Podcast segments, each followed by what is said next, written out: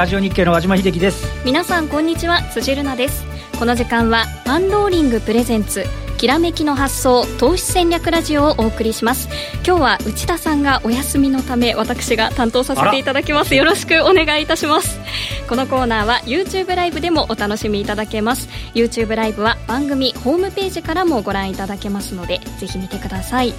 さて現在日経平均は下げ幅を縮めてきてえー、2万2700円21銭7円安で推移しています。ドル円は111円12銭近辺で推移しています。それでは早速今日のゲスト現役ファンドマネージャーの石原潤さんです。石原さんよろしくお願いします、はい、こんにちは石原潤です。よろしくお願いします。辻さんと生放送の多分初めて初めてですよね。初めてじゃないよあれそうでしたっけ？石原さん CM みたいの撮ったしさ。そうですね。2, 回ぐらいやった私はね初めてだと思います。そうなんです。えー、和島さん初めて初めてですね。外から見てる人がいました 皆さん今日はよろしくお願いいたします。はいよろしくお願いします。さて石原さん昨日レイバーデーでアメリカお休みなので日経平均もあんまり動かず小動きという感じですね。トランプがね、まあ、メディアのまあ報道でまたあの中国に対して2000億ドルですか、まあえー、それがあるんで、まあ、それまでは動けないという感じなんですよね。うん音が鳴っちゃいましたね。では切っていただいて。じゃあそのあたりを今日は後半でいろいろと伺っていきたいと思います。のメッセージ。まさかの。カメラ目線で何とかで書いてますはいわ、はい、かりました。ではまず、えー、先にパンローリングからのお知らせです今年も講師が20人以上も出演する人気の投資戦略フェア in 大阪を11月3日土曜日に開催します。今なら優先登録の申し込みを受け付けています。一部出演者を紹介しますと、えー、現役ファンドマネージャー石原さんはもちろんとして、はいラジオ日経でもおなじみの個人資産200億円の相場師、相場志郎さん、番組レギュラーの坂本慎太郎さん、戦う投資家、現役 K1 チャンピオン、久保優太さん、資産10億からの転落、そして復活。割安成長株の大傍聴さん、その他多数の出演者が決定しています。人気の公演は早く埋まってしまうということですので、はい、優先登録いただいた方からご案内しますので、お早めに、えー、お願いします。詳細は番組ホームページからご覧ください。えー、そして番組にもご出演いただいたラジオ日経おなじみの大岩川源太さんの源太の上昇投資家スクール90日間で学ぶ日本株を動かす投資家の行動パターンが10月から始まります。こちらのスクールは日本株を動かす外国人投資家などの高騰パターンを先読みして利益を上げようというものです。今なら割引中ですので、こちらも詳しくは番組ホームページからどうぞ。私、大岩さんの現役の証券マンジでしてますね、あ、そうなんですね。何年前ですけど、ね、そんなに古くからのお知り合いなんですね。そしてもう一つ、マクロ分析と銘柄研究株の通信スクール月例講義9月号ですが、こちら B コミさんこと坂本さんが月例講義で紹介介している銘柄が好調だということです。8月は夏枯れ相場で日経平均わずかおよそ1%の上げ幅でしたが、坂本さんの取り上げる銘柄はなんと29.1%でした。7月も40%とあの、すごい成果が出ていたので、9月号も楽しみですね。予約販売開始しましたので、番組ホームページからお願いします。それでは早速進めていきましょう。このコーナーは投資専門出版社として投資戦略フェアを主催するパンローリングの提供でお送りします。えー、ここからは和島さんと株式市場についてお話を伺っていきましょう。えー、和島さん、日経平均なんですけど、また縮め、下げ幅縮めまして、もう今、マイナス2円。まあ、今日はね、午前中から、まあ、大して動いてないんですけどね、あの、はい、海外、いや、今あったレバーデーで休みだし、はい、で、えっと、もうそもそもが手がかり材料が乏しいし、みたいな、えー、あの、欧州もそんな動いてないし、みたいな形で来たんですけど、はい、あの、東京時間始まったから若干円高100、等円台の後半ぐらいですけどね、若干円高になって、ちょっと下げ幅拡大して、うん、で、で、中国が始まって、ちょっとポロッと下がって、みたいな、ところだったんですけど、あと、そんな売り込む話でもなくて、結果的にはもう全引けぐらいのところから戻してきて、まあ、なんて言いますかね、えー、下げ幅を縮めたっていうよりは、どっちかというと、方向感がちょっと乏しいようなね。動きようがないっていう感じですよね。昨日も寄ってたかって売買代金1兆8000億にも届いてない 今日もさっき見たら2時で1兆2000億ぐらいですからね。少ないもう、からからですよね。うんということは、個別株の動きなんあの今日も少しあの、例えば昨日月次発表したとか、はい、減額修正発表したりすると、ばー売られるんですけど、はい、あの中で、えーと、例えば今日だと、花王とかね、はい、年初来の高値とか、あのあのあと、ユニチャームとか上場来高値とか、はい、一部の銘柄にはそれなりに同意づいてる銘柄があったり、あとはここのところ、えっ、ー、と、先月中盤までドキドキするほど下がってた、あの、マザーズなんかが、はい、まあ若干こう、あの、安定感を取り戻して1000ポイント戻してきてますもんね。すっからかんで動いてないんですけど、はい、まあの、8月みたいに、どこどこ下がってるよりは、まあまあ、あの 心ののとしては、あのね、あの、いいのかなっていう感じありますけど、これ、石原さんどうですか？アメリカ、すごい強いですよね。もうね、めっちゃくちゃ強くて、はい、まあ結局ね、自社株買い資金がまだ、あの、1兆ドル待機してるでしょ。そらね、下方硬直性っていうのはすごいわけですよ。ただね、はい、9月はまあ歴代あの、ジェフリー・ハーシュっていうのが、あの、親子2代にわたって、まあ株の研究やってるんですけどね、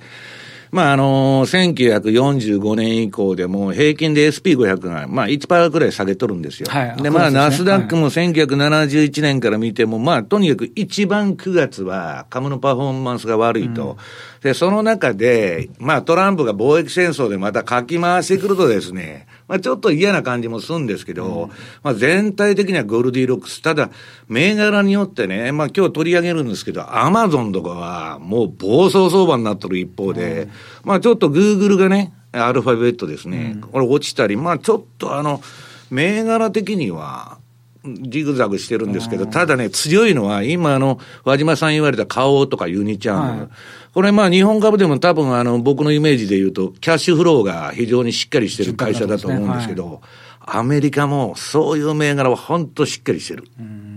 だからまあ、まあ株はどうなるかっていうのはこの後するんですけど、まあちょっと今この2週間ぐらいですね、もう超換算。もうブローカーも泣きが入ってまして、為替から株からですね、誰も参加してないと。為替も全然動かないですよね、ねいう感じなんですけどね。まあ9月はそれでも私はまあ動いてくると。で、えっとね、まあ今日ラリーの予想も取り上げるんですけど、彼は9月の半ば頃からが、ちょっと下方向で見てるみたいですけどね。下方向はい。レバーで終わるとね、少し参加者も増えそうなイメージはありますけどね、ええ、例年。あの、で、ラリーもね、あの、まあ、ちょっと全部言っちゃうとあれなんですけど、決してあの弱気じゃないんですよ。まだブルーマーケットだって言ってんですけど、ひょっとするとね、今年の2月3月みたいな動きになるかもわかんないと。まあ後で紹介しますけど、まあその予想を出しているということですね。2月3月でビックスショックとかがあったそうそういうことですね。ですかね。では、えー、この後詳しくその内容を伺っていきたいと思います。はい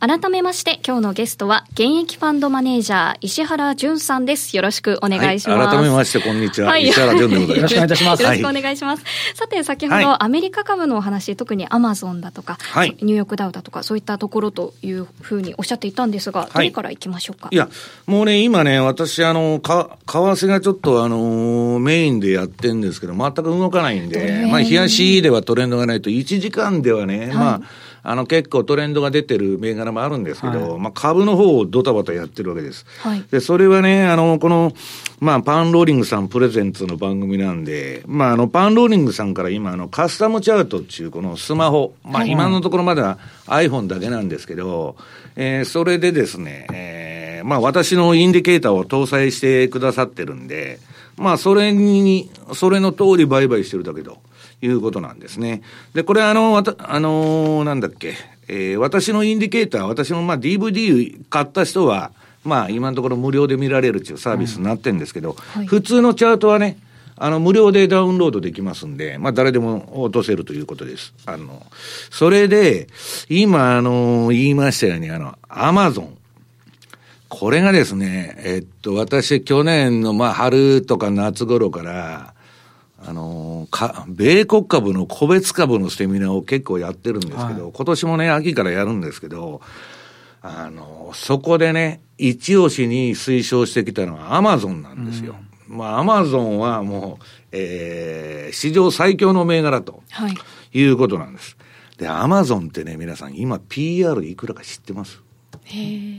なんか PR で買えるレベルになったことを見たことないですけど、ね、200倍。投資して回収するのに200年かかると。いつでもね、150倍とか200倍とか、そんな PR なんですよ。それでも、その今のね、ミレニアル世代って若い運用者にいますと、今こんなに高いのに、3年経ったら3倍になってると。5年経ったら5倍になってるっていうなことがね、噂になるぐらい、まあ、すごい強い銘柄なんですね。で、あの、このアマゾンのまずその月足を見てもらいますと、はい。これね、ファンドマネージャーは我々、あの、インデックスに対して、アウトパフォームしてるかどうかでボーナスが決まりますんで、で、ねはい、昨今インデックスファンドブームなんですけど、じゃあ私がね、SP500 の ETF 買ってるとか、ナスダックの、えー、先物買ってるとかやってても、はい同じですから、インデックスと。ボーナスゼロなわけですよ。はい、で、そもそも、えー、パ、あの、どういうんですか、インデックスブームって言われてるんですけど、ファンドマネージャーそれやってたら、ETF 買った方が、えー、会社としてもいいと。うん、人件費もいらないしと。はい、いうことで、えー、なんか、いい銘柄を買わないとダメなんです。そうすると、このアマゾンのね、皆さんその月足のチャートを見てもらうと、これね、大体この500ってなってるじゃないですか。はい、そこから今2000でしょ、はい4このチャートが出てる期間いくらだ？これ2011年から4倍ぐらいになってる。うん、はい。で、えー、っと、この1年見ても倍になった。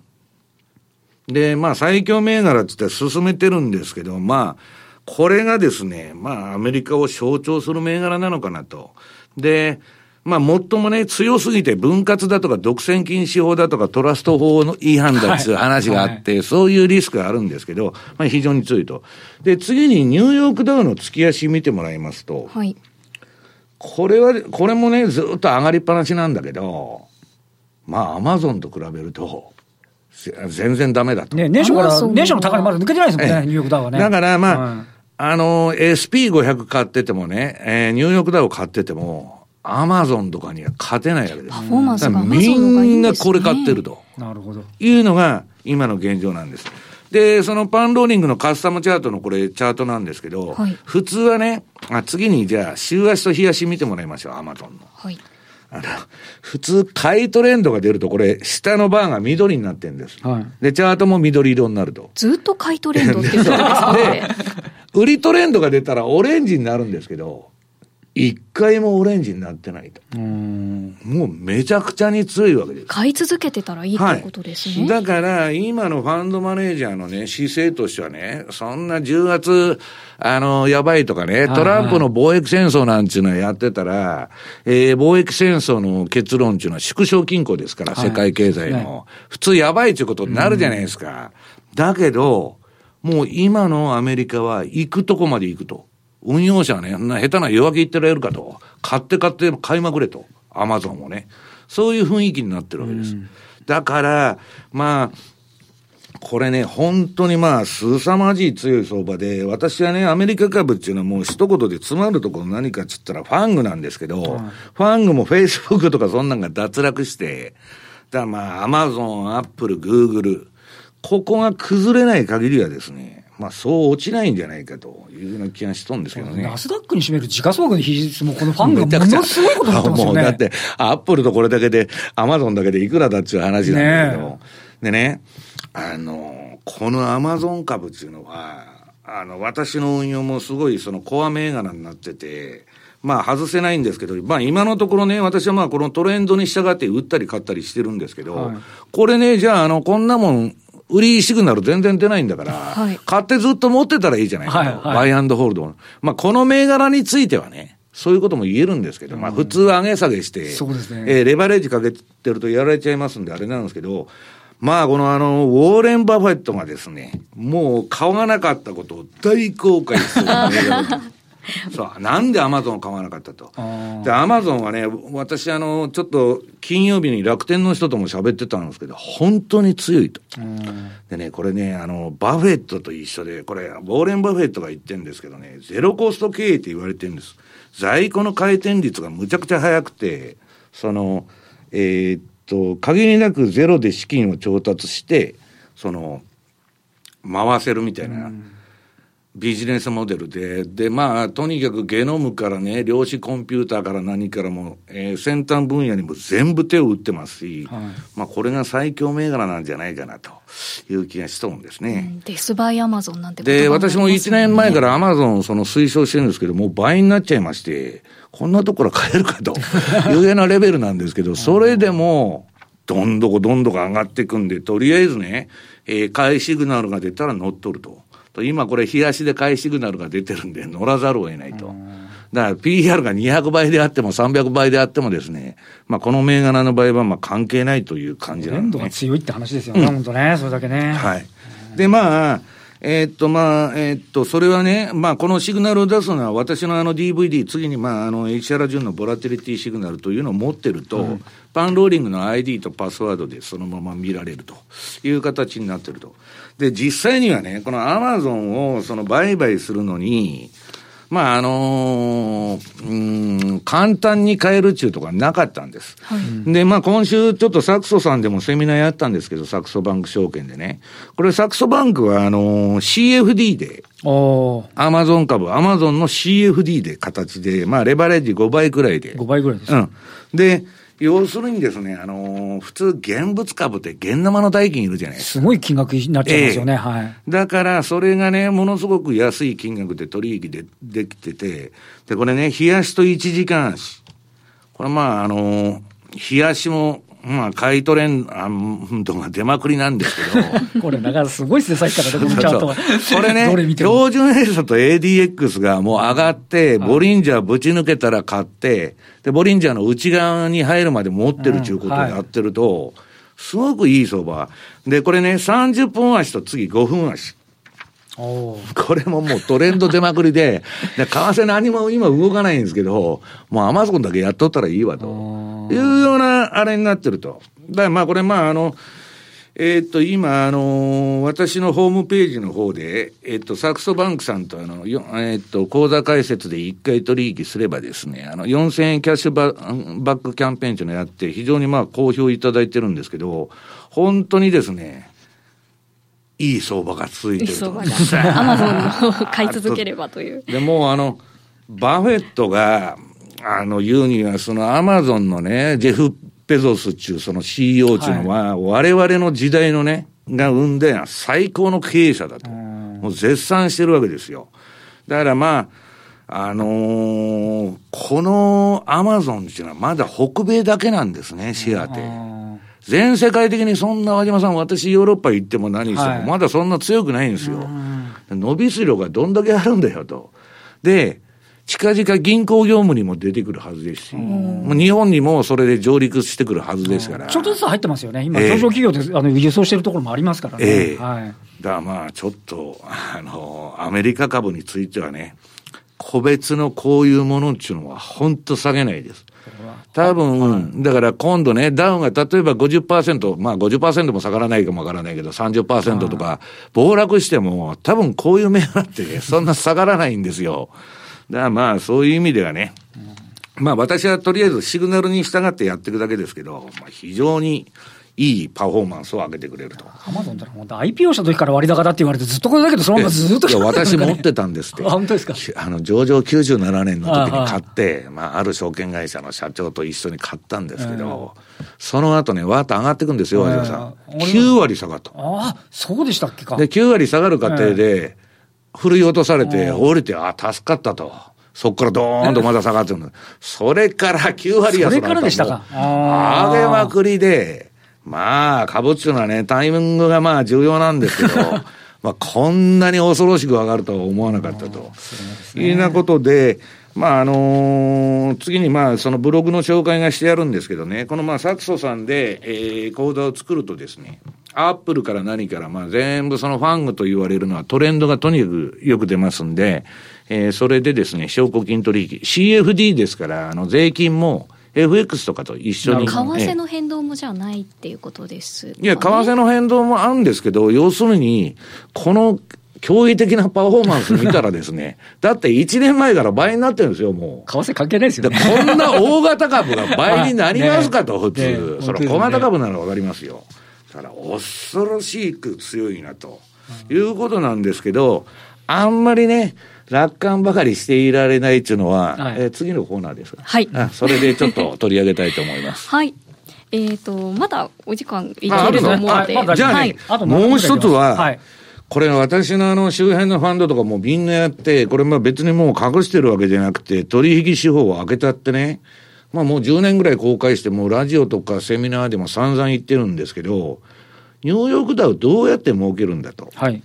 でね、まあ日本人の人っていうのは和島さん、逆張りが好きじゃないですか。大好きですね。うん。はい。で、これ逆張りで、このニューヨークのね、まあ必ず儲かるっていうわけじゃないですよ。この週足のニューヨークダウンが今出てるの。はい。で、この真ん中にある緑の線っていうのは、200日の EMA、指数平滑移動平均と言われるやつ。はい、で、それ別に単純平均でも何にも構わないんです。うんうん、で、その下何が出てるかっつったら、ストキャス、うん、ストキャスティクスの533という、はい、まあ最もポピュラーな逆張り指標。で、これはね、えー、っと、買われすぎで売って、売られすぎで買うんですけど、はい、それやってるとボロボロにやられる。ですね。な、な、なぜかっつったら、買いトレンドっていうのは買われすぎの先に発生して、売りトレンドっていうのは売られすぎの先に発生しますから、どんだけでもやられるんですけど、その暴騰とか暴落に巻き込まれないために、このストキャスのシグナルにフィルターかけてるんです、これ。はい。で、相場が200週のこの移動平均ね、緑の。はい。の上にあるうちは押し目買いしかしない。なるほど、なるほど。で、下にあるうちは戻り売りしかしない。なるほど、なるほど。そうすると、はいはい、冒頭だとか暴落、急騰急落のリスクが取れると。いうことで、これずーっとね、まあ、買い場がこの B とか言って書いとる矢印のとこなんですけど、まあ、ずっと200週の上に、はるか上にいましてですね、うんはい、で、ずっと投資機会がなかったんですけど、この前やっとあの2、3月の急落の時に。そこまでなかったんですね、これね。はい。出ましてですね、やっと買い場が来たと。で、これ、冷やしの方で見てもらいますと、冷やしはね、和島さん、これあんまりね、はい、あのー最近特にうまくいってんですけど、歴史的にはそんな良くない。週足ほど、週足はね、もうこの10年間これやってたら、すごく収益上がってんですけど、はい、そんなに良くなくて、それでもね、最近これ会話が全部あの、緑の矢印がついてるじゃないですか。はい、に、これは日足ですから皆さん、200日の EMA の上に相場があるんで、今押し目買いしかしないんです。ね。はい。と、大体主要なボトムで全部買いシグナルが出てると。いうことで、まあ、このあの、インディケーターに関しては、あの、私の DVD のこの、えー、っと、なんだっけ、金色の表紙の DVD の前、前回の DVD に収録してるんですけど、まあ、非常にですね、えー、ここ、これが逆張りがうまく、うん、ワークしてるということです。だまあ、1兆円ですね。はい、あ、1兆ドル。はい、自社株買いの資金があると、まあ、なかなか下がらないということですね。あと、だから、えー、ECB と、あのー、BO、あ、BOJ がまだ日銀がね、はい、緩和やってますから、まあ、ちょっとですね、金余りでもう行くとこはないっていう感じなんですね。これ、だからお金が、なんて言いますか、欧州もそんなに株価高いわけじゃなくて、日本ももたもたしてて、アメリカだけがガーッ言ってる感じですよね。このね、はい、えー、ファングと SP 比べたら、ファングはね、あの、まあ、こういう銘柄って5割、6割年間上がっていくわけですよ。うんで、SP なんて持ってたって、まあ年間6%とかそんなもんですよ、鳴らすと。だからもうパフォーマンスにすごい差がついちゃうと。で、はい、アメリカ株と他の世界株インデックスってあるんです。はい、アメリカ株を除いた全世界の主要な株のインデックスの合成。もうこんな股先みたいに開いてます、ね、ですよね。で、アメリカ株っていうのは今史上最高の割高。それでも、割高なものしか買われない。普通だったら割安なね、うん、FT100 買おうとか、そういう発想が出てきてもいいんですけど、なんでかわかりますか？金っていうのはね、失敗してない市場市場に入るんです。だこの9年間ね、推しらしい推しもなく、上がりまくってるわけですから、必ずそこに入っていくんです。だからまあ、ちょっとそういう意味ではね、なんかあった時に、その反動も怖いんですけど、とりあえず、ストップさえ入れてたら、まあ、週末のリスクはありますけど、まあ、それでも買いシグナルが出たら買わざるを得ないと。いう形になって今ですよ、アマゾンの話ですけど、SP500 はこれしか上がらないとおっしゃいますけど、トピックスは年初からマイナスですからね。ここやでもね、すごい成績なんだけど、普通はだからインデックスに勝てないって言うじゃないですか。私はね、あの、今回バブルでないっていう話が多いんですけど、これをバブルとして 呼ばな、呼ばなくて何と呼ぶんだという感じで見てるわけです。ただ、アマゾンはそれでも、PR200 倍でもまだ上がるとみんなが言って、えー、っと、今週、あ、先週か、モルガン・スタンレーが、さらにここから35%上がるってレポート出してるんですけど、ええー、みたいなさ。ここから買うのもちょっと怖いいや、そう言ってると、1年前から倍になる。あの、このパンローリングさんのある人が言ってましたけど、買い損ねたなと言って、で、それ言ってるとね、いいとこで買おうっつってやってると、ずーっと上がりっぱなし。バフェットさんもそうだったってことですよ。バフェットもアップルまでは買いたけどみたいなね。そうそうまあ、アップルは、まあ、買ったんですけど、あれはまあ、バフェットっていうか、まあ、あそこのファンドの若いのがね、やってたり、あの、買収部門も、まあ、あの、ブラジル人の片腕みたいなのがやってるんですけど、バフェット的にはね、まあ、この後話が、え、まだ時間がまだ、まだそうですね。じゃあ、バフェットの話、この後するんですけど、彼は、現金比率が、今、えっと、かなり上がってて、2016年からね、しらーっと強気言いながら、どんどん株は話してます。えー、あ、そうなんですか？で、えー、現金比率がピークになったのが、えっと、2017年の手前ですから、えー、去年の4クォーター。で、ドーンと来たんですよ、また。あはいはいはいはい、はい。で、今、あのー、そこからちょっとあれしてるんですけど、現金比率減ってんですけど、相変わらず、もう、わあ。そうなんですね。で、それで、ちょっと次のね、まあ、会話の準備というか、下げの準備をしてるんじゃないかというのを、まあ、この後の、はい、この後延長戦で詳しく伺ってまいりたいと思います。はい、それでは、えー、ここでパンローリングからのお知らせです。9月8日土曜日の午前中は、石原さんも大好きなラリー・ウィリアムズのフォローアップセミナーが開催されます。はい、およそ2倍になった TDOM の検証や短期トレードテクニックの紹介があります。また、9月8日、同じ日の午後には、FX の主婦で有名なエツコさんデイトレード MT4 パソコン教室が開催されます。参加者一人一人にパソコンを用意します。悦子さんの手法の肝である通貨の勢いが出た際の過去の傾向やパターンを学ぶことができます。また、9月15日には、元全日本チャンピオンレーサーであり、今では年間3000万円以上を稼ぐヒロさんのセミナーが開催されます。詳しくは番組ホームページまで、えー、お願いします。えー、さて、エンディングが聞こえてきて大変ほっとしております。やりきれたという。この後、えー、続きは YouTube ライブ限定の配信がありますので引き続きぜひご覧ください。それではラジオの前の皆さんとはお別れです。来週も素敵なゲストをお招きしてお話を伺います。それでは皆さんまた来週。このコーナーは投資専門出版社として投資戦略フェアを主催するパンローリングの提供でお送りしました。さようなら